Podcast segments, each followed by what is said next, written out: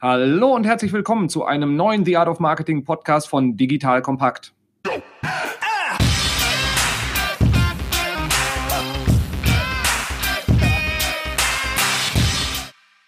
Mein Name ist Robin Heinze, ich bin Mitgründer und Geschäftsführer der Online-Marketing-Agentur Morefire. Wie immer bekommst du konkrete Tipps, damit du dein Marketing erfolgreicher machen kannst. In der heutigen Episode erhältst du zehn Marketing-Hacks zum Umsetzen von Henrik Lennertz und mir. Henrik, schön, dass du da bist. Stell dich doch mal kurz vor. Sehr, sehr gerne. Vielen Dank für die Einladung. Ich freue mich mega, hier zu sein. Ja, zehn Marketing-Tipps. Ich bin Growth Hacker, so schimpft man mich. Und ja, beim Growth Hacking geht es darum, Growth ist Wachstum und ja, Hacking ist ein Weg, eine Methode, eine systematische Methode, wie man sich zu diesem Wachstum ja im, im Try-and-Error-Verfahren hin hacken kann. Und ich mache das seit, äh, ja, hauptberuflich seit 14 Jahren, weiß aber erst seit vier Jahren, dass das, was ich die zehn Jahre davor gemacht habe, auch Growth Hacking war. Ich bin bei Trusted Shops groß geworden, da bin ich sicher, das kennen ein paar. Das ist dieses Online-Shop Gütesiegel mit den äh, fünf Bewertungssternen und da bin ich irgendwie sehr, sehr früh in das Startup rein und bin eigentlich Techie und habe dann so, wie das ist in so einer Start-up-Reise, äh, wenn man eine coole Company gefunden hat und selber sehr neugierig ist, habe da eigentlich alles gelernt. Also von Tech, von Programmierung über Online-Marketing, über Produktmanagement. Das heißt, dieses Fünf-Sterne-System, wo bestimmt jeder schon mal so eine Bewertung abgegeben hat, das stammt so äh, unter anderem auch mit aus meiner Feder und das habe ich den ersten Prototypen gebaut und irgendwann habe ich auf irgendwelchen blöden Bühnen gestanden, um das Ding irgendwelchen Shopbetreibern zu verkaufen ja, und habe dann da ein riesiges Team aufgebaut und dann hatte ich mich irgendwann in den Begriff Growth Hacking verliebt. Den habe ich so auf TechCrunch irgendwo aufgegabelt und habe gedacht, genau, du bist kein Developer, du bist kein Marketer, du bist kein Produktmanager, du bist auch hier kein äh, 56 Leute Manager, sondern du bist ein Growth Hacker, weil mich ich bin getrieben davon, einfach Dinge auszuprobieren, aber nicht halt irgendwelche, sondern schon also mit einem Ziel, sprich Wachstum ist das Ziel und da sehr systematisch sich dran zu hangeln, Dinge einfach auszuprobieren, was zahlt auf mein Wachstum möglichst schnell ein. Ja, das mache ich ganz gerne. Macht mir ziemlich viel Spaß und habe jetzt seit vier Jahren meine eigene Company und wir machen Trainings wie Companies, klein, mittelgroß, genau, äh, ja, genau diese Methodologie des Growth Hackings ja, lernen können, um halt schneller zu wachsen. Und du, lieber Hörer, hast jetzt wahrscheinlich gerade festgestellt, dass der Henrik mit über dieses Thema mit sehr, sehr viel Leidenschaft spricht. Und Henrik ist ja einer meiner, meiner, meiner Lieblings-Sparringspartner, wenn es halt eben auch darum geht, wie kann ich konkrete Sachen im Online-Marketing auf die Straße bringen, weil die meisten von uns, denen mangelt es nicht an Ideen, sondern Unternehmen haben eher die Herausforderung, wie kriegen wir das Ganze in die Umsetzung und da in, ist Henrik aus meiner Sicht einer der besten Gesprächspartner, die man überhaupt zu diesem Thema haben kann.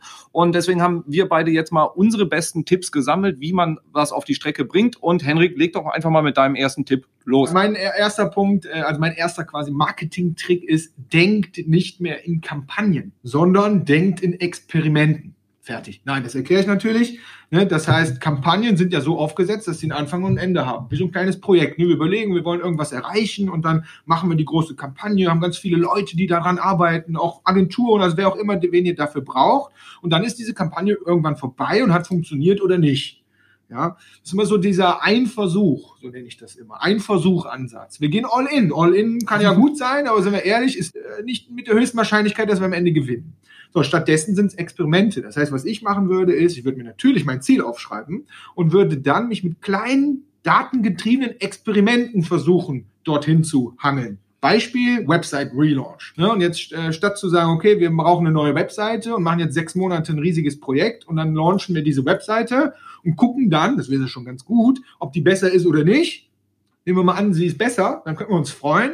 Aber leider wissen wir alle nicht genau warum. Wir glauben, wir wissen nur, okay, die ist besser als vorher, aber wir wissen nicht, was das Design, was das Logo, was die Navigation, was die andere Struktur, was das andere System unten drunter, was auch immer. Und genau da setzen halt die, diese Experimente an. Das heißt, ich würde mir mal die Seite 1 vornehmen, wer auch, was auch immer die Seite 1 ist, und würde auf dieser Seite 1 Experimente fahren, wirklich datengetrieben zu gucken, okay, die neue Idee unserer Webseite baue ich mal auf dieser einen Seite um und gucke, ob das da wirklich funktioniert. Und wenn wir dann einen Punkt gefunden haben, der funktioniert, nehme ich mir die Seite 2 vor und dann die Seite 3. Und irgendwann habe ich vielleicht so viel gelernt, dass ich dann vielleicht die restlichen Seiten wirklich dann auf einmal machen kann, damit es dann auch irgendwann mal erledigt ist.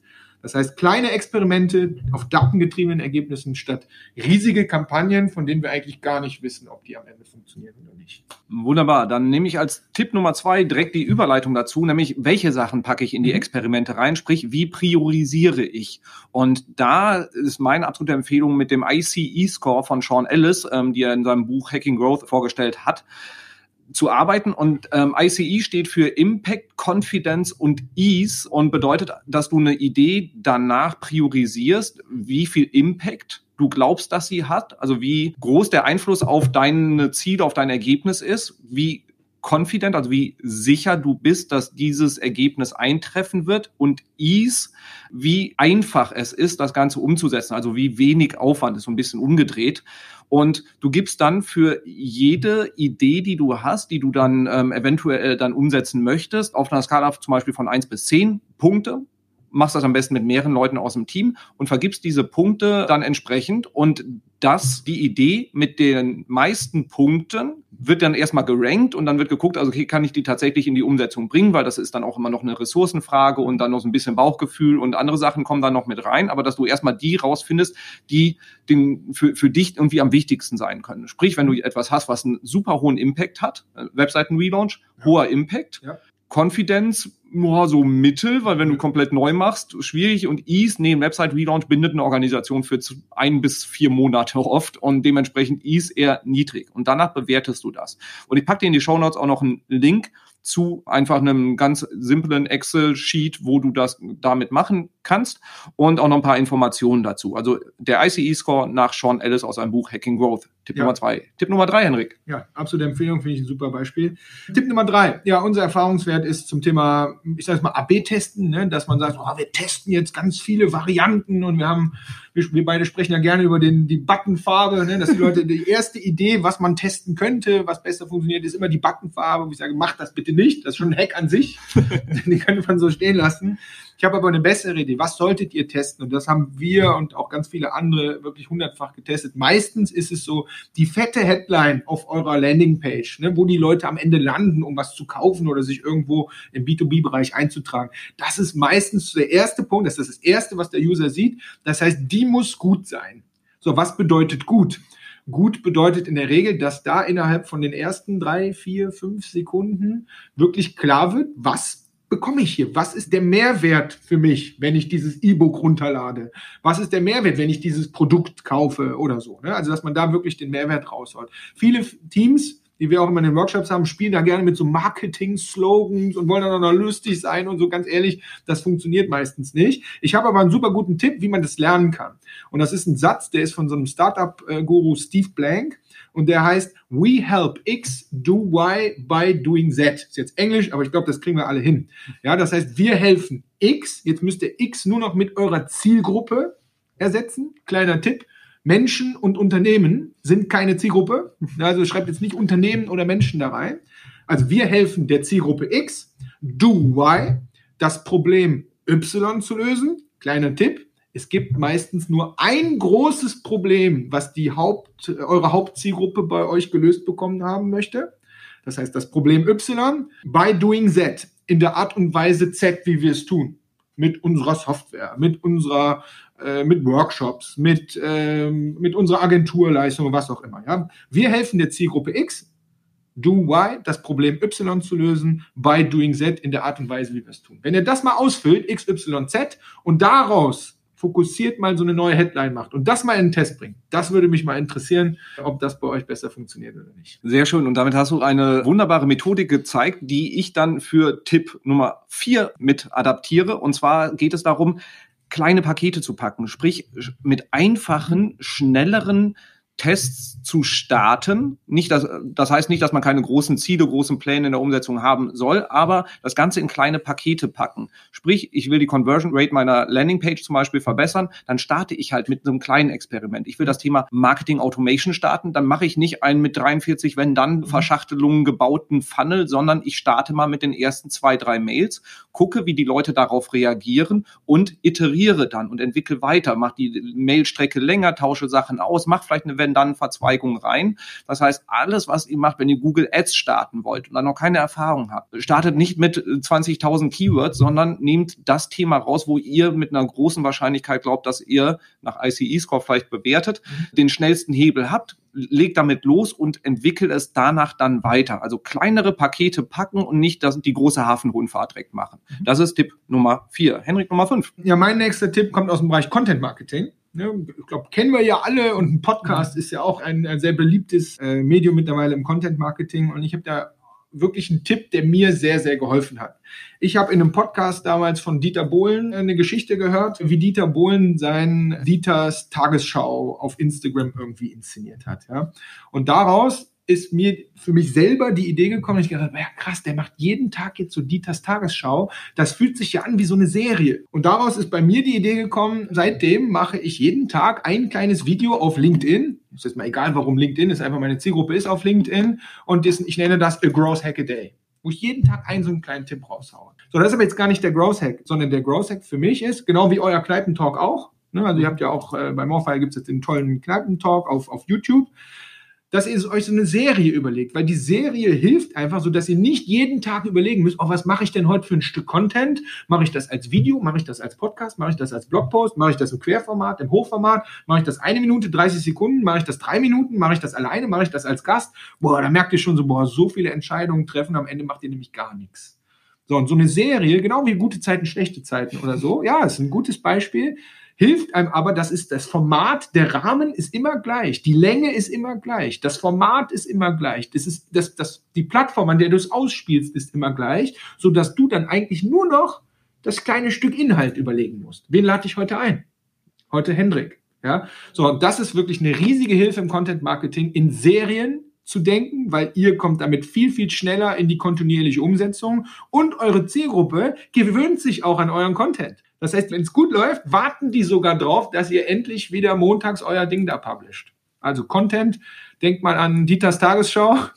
ja, das sind Serien, das hilft euch sehr, sehr, um kontinuierlicher posten zu können. Sehr schön, das war Tipp Nummer 5 und Tipp Nummer 6 kann ich dann quasi direkt auch fortführen, als hätten wir es tatsächlich aufeinander abgestimmt, was jetzt nicht der Fall ist. Und zwar das gleiche, was äh, Henrik jetzt empfohlen hat beim Thema Content, ist auch beim ganzen Thema Landingpage und Website-Optimierung einen Testplan zu erstellen. Wir haben das vor vielen Jahren bei einem Kunden von uns gestartet, dass wir gesagt haben, wir machen da sehr, sehr viele Experimente bei den Landingpages, also jeden Monat drei, vier, fünf neue Varianten oder Variationen oder komplett neue Landingpages oder Variationen von bestehenden Sachen oder wo nur einzelne Elemente getestet worden sind und haben dann angefangen, wirklich einen längerfristigen Plan zu machen, wo wir die ganzen Ideen, die wir haben, auch in so einen Backlog reingeschrieben haben, jeden Monat priorisieren und dann auch längerfristig planen, damit die Ressourcen fertig sind und dass wir halt eben wissen, so zum jetzt ist erster Zehnter, wir wollen zum ersten Zehnten schalten wir dann wieder drei neue Seiten fertig. Die müssen halt eben dann Mitte September vorher schon durch die Qualitätskontrolle gegangen sein, damit wir sie auch komplett vertaggen können etc. und die online gehen. Das heißt, da einen längerfristigen Plan zu machen um die Ressourcen zu haben und auch immer frisches Futter zu haben. Und wir haben dadurch kontinuierlich wirklich Conversion Rates in vielen Fällen ja über, über einen längeren Zeitraum einfach nach oben geschoben. Da sind mal Tests dabei, die 10, 20 Prozent Uplift bringen. Da sind auch welche, die schaffen minus 5 Prozent oder mhm. minus irgendwas. Manche auch nur 2, 3 Prozent. Aber durch diese Kontinuität, dass jeden Monat mehrere Tests gemacht werden, haben wir das Gesamtergebnis dramatisch nach oben geschoben. Und das heißt, genauso wie Henrik empfohlen hat beim Thema Content, da eine Serie rausmachen, Kontinuität, auch beim Thema Landingpage, kontinuierliche Planung. Das war Tipp Nummer 6 und weiter geht's zu Tipp Nummer 7. Darf ich 6,5 einbauen? Bitte. Wo du sagst, da sind auch mal Sachen dabei, die haben minus 5 Prozent.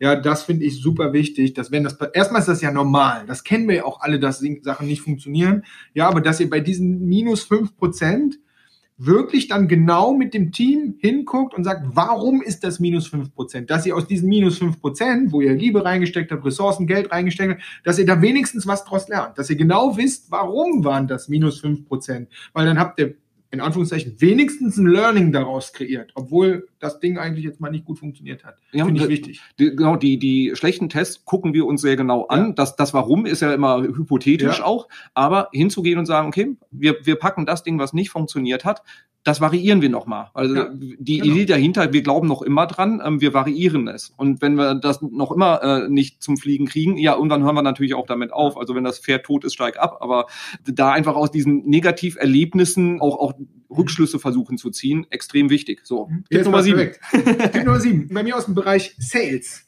Ja, im Sales, also ne, egal ob ihr jetzt was auch immer ihr verkauft, ob ihr Software verkauft, ob ihr Dienstleistungen verkauft, Sneaker. Sneaker, ja. Also ich finde, ich finde wichtig im Sales, also wenn ihr im Sales-Gespräch seid, am Telefon oder auf Zoom oder halt im Sneaker-Store, dass ihr offene Fragen stellt. Ja, also vielleicht ein Klassiker, vielleicht kennt ihr das auch schon alles, aber mein Hack kommt eigentlich jetzt. Was die meisten nicht hinkriegen, und ich bin ja auch jemand, der gerne und viel redet, deswegen, äh, ich muss mich da wirklich disziplinieren, aber es funktioniert. Wenn ihr eine Frage gestellt habt, und ich habe gleich ein Beispiel, danach wirklich sehr, sehr strategisch bewusst den Mund zu halten. Beispiel, so wirklich ein kleiner Sales-Tipp. Ne, ihr habt ein gutes Gespräch und ich will Ihnen jetzt hier ein äh, schönes Training verkaufen und es läuft alles ganz gut und dann sind wir am Ende des Gesprächs dann wirklich zum Beispiel, nur ein Beispiel, dann zu sagen, okay, alles klar, ich fasse das jetzt hier nochmal zusammen, weil es ja mein Gespräch, ne? und dann sage ich, okay, wenn ich dir heute bis 18 Uhr das Angebot rausschicke und langsamer und ruhiger werden, was glaubst du denn, wann du mir Rückmeldung dazu geben kannst? Schnauze jetzt ruhig sein. Weil das dauert drei, vier Sekunden und dann hörst du quasi gegenüber, wie dein Gegenüber anfängt zu denken und meistens fangen die sogar an, laut zu reden, laut zu denken und sagen, ja, hm, ja, Angut, ich muss das noch mit unserem CFO besprechen. Mit dem habe ich Joe Fix am Montag um 10. Da kannst du schon mitschreiben, ne? Und dann, äh, ja, ne, eigentlich Montag, also Montag dann um 11 oder 12 aufschreiben und sagen, okay, komm, können wir so mal da einen Termin machen. Ne? Also offene Fragen stellen und dann wirklich bewusst den Mund halten und den anderen dann beim Denken zuhören. Das machen ganz, ganz viele. Ich tue mich da auch schwer, aber das machen ganz, ganz viele wirklich falsche reden und reden und reden und geben dem anderen gar nicht die Möglichkeit, entsprechend zu antworten. Sehr schön. Wie kriegen wir das noch ins Marketing transferiert? Ja, ne, eigentlich kann man sich das aus dem Marketing abgucken, weil da können wir ja immer nur eine Seite bauen. Oder wir können einen, einen Post machen oder eine Anzeige schalten und dann warten, wie das reagiert. Also wie jemand darauf reagiert. Vielleicht müssen wir uns das einfach als Bild nehmen sagen, okay, bei Marketing ist es eh so, da müssen wir immer auf die Antworten warten. Aber im Sales versuchen wir immer zu pushen und Input reinzugeben, reinzugeben, reinzugeben. Dabei ist es oftmals, ist ja auch oftmals im Leben so, ist es vielleicht besser, einfach mal einen Schritt zurückzutreten und die anderen antworten zu lassen, um auch genau zu hören, was die sagen. Also benutzt die Worte, die dein Kunde benutzt. Benutzt die weiter, weil dann kriegt er auf einmal hier so ein Match im Kopf und sagt, ah, der nimmt, das ist genau das, was ich suche. Ja. Damit hast du eigentlich eine wunderbare Überleitung gemacht zum Thema Nummer 8. Das sind crossfunktionale Teams, mhm. weil du hast gerade schon die, die Marketing-Sales-Verzahnung mhm. im Prinzip gehabt. Und A, Marketing, Vertrieb, Produkt irgendwie in, in einen Raum zu sperren. Und man, die, ja. die Überleitung, die ich gerade gedanklich hatte, war zu sagen, schick den Marketing-Menschen mal mit zum Vertriebler. Also wenn der Vertriebler Außendienst so post-Corona wieder beim, beim Kunden vor Ort sitzt und B2B und verkauft dann da, setzt den Marketing-Menschen daneben und hör, wie der spricht, der Vertriebler und vor allem, wie spricht der Kunde, weil die Marketingmenschen haben oft eine zu große Distanz zu Kunden, so mhm. Service, äh, Customer Service und Sales, die haben irgendwie das Ohr auf dem Gleis, die sprechen mit den, mit den Kunden und Marketing ist oft ein bisschen weiter weg. Also nicht nur über Umfragen, sondern wirklich den Live-Kontakt zu Endkunden zu herzustellen. Also Marketing, Sales, Produkt, Customer Service irgendwie als crossfunktionale Einheit zu verstehen, aber dann auch innerhalb deiner Marketingabteilung. Wir, wir selber als Agentur hatten es früher auch so, da hatten wir auf der einen Flurhälfte saßen die SEOs, mhm. auf der anderen Flurhälfte saßen die SEAs und mhm. ab und zu mhm. haben die sich in der Kaffeeküche getroffen und auch mal gesprochen und hatten dann irgendwie ihr monatlichen Joe Fix zu einem Kunden.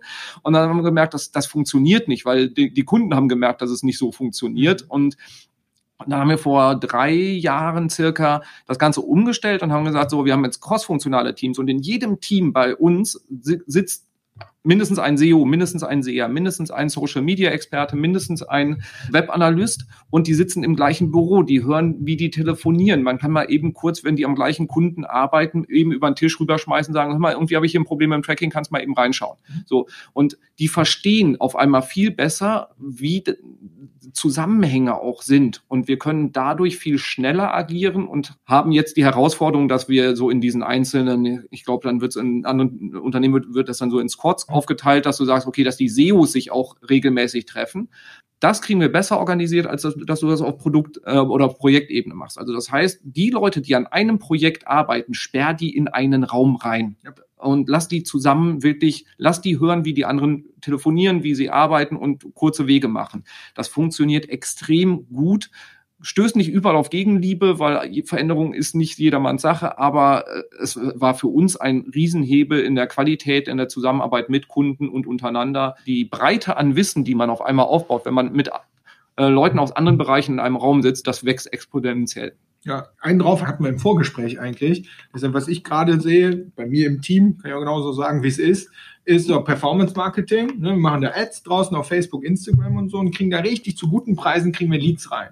So, jetzt ist mir aber aufgefallen, dadurch, dass der Performance Marker, der ist relativ neu bei mir im Team und der war noch nie in einem Workshop bei uns mit dabei online, offline, scheißegal. Ja, und das wiederum hat zur Konsequenz, dass der am Ende gar nicht weiß, der, woher soll das wissen? Der weiß gar nicht, wer unser Kunde ist. Das heißt, der weiß gar nicht, wirklich persönlich ihn einmal miterlebt zu haben, den Kunden, der weiß gar nicht, für wen er da draußen diese Anzeige macht. Das führt dazu, dass wir zwar Leads bekommen, aber ob die Leads wirklich auch, jetzt mal in unserer Sprache, Marketing-Qualified Leads sind, also ob das wirklich gute Leads sind oder nicht, das steht auf einem ganz anderen Blatt. Und woher soll der arme Kerl wissen, auf wen er da optimieren soll, wenn er den Kunden noch nie getroffen hat? Hm.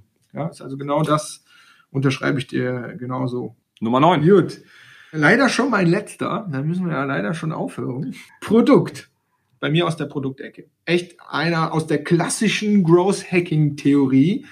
Und da geht es um den Aha-Moment. Deswegen, was ist denn jetzt mit dem los? Ne? Aha-Moment.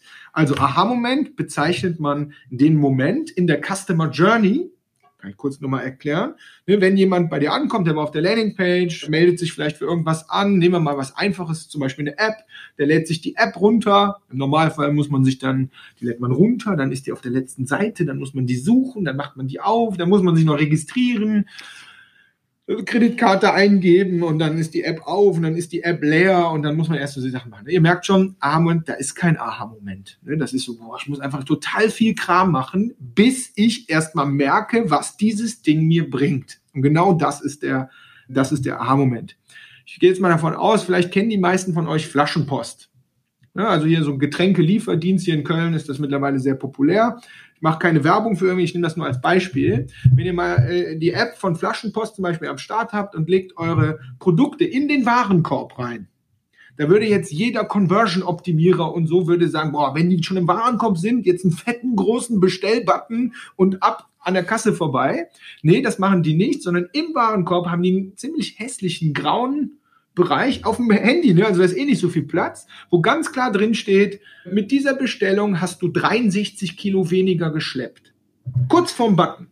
Sodass du das siehst denkst, oh, 63 Kilo, oh, das ist ganz schön viel. Und dann mit, mit einem richtig guten Gefühl gehst du unten auf den grünen Button und kaufst das Ding. So, und das ist ein Aha-Moment. Das heißt, die haben den Aha-Moment gemessen, dass der hauptsächliche Mehrwert eben dieses, ich muss meine Getränke nicht schleppen und ich muss mich nicht drum kümmern. Und das ist denen so klar, dass die keine Chance vertun, von Landingpage bis in die App, sogar noch kurz vorm Bestellbutton, dass dem User wirklich immer wieder ganz klar zu sagen, hier, das ist der Mehrwert, warum wir da sind. Mit der Wahrscheinlichkeit bestellen wird er sowieso. Ja, aber dass er wahrscheinlich in vier Wochen das gleiche nochmal macht, weil er denkt, so 63 Kilo ist ganz schön viel. Ne, das heißt, findet den Aha-Moment raus. Wie findet man den Aha-Moment raus? Am besten, mit, indem man wieder mit den Kunden spricht, indem man gute Auswertungen macht, wenn man auf Datenbasis gut ist, vielleicht mal eine Kundenumfrage macht. Warum nutzt du uns? Warum bist du da? Was ist dein Hauptgrund? Und dann muss man sehen, dass man in der Customer Journey den Kunden so schnell es geht eben zu diesem Aha-Moment hinbringt.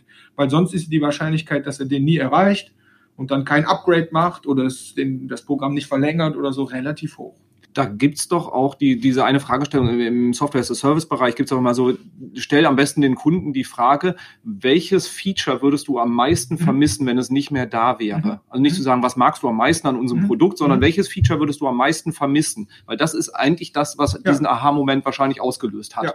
Und was, was du gerade geschildert hast, führt mich dann zu Tipp Nummer 10, diesen Aha-Moment im B2B-Bereich, wenn ich, sage ich mal, eine überschaubare Anzahl an Kunden und Kontakten habe, finde ich das Ganze raus. Am besten ja wieder Ohr aufs Gleis, sprich mit den Kunden, red mit denen, guck, welche Fragen sie stellen. Wenn ich, sage ich mal, in einem etwas größer skalierenden Bereich bin, im E-Commerce, kann ich nicht jeden einzelnen Kunden nach seinem Aha-Moment fragen.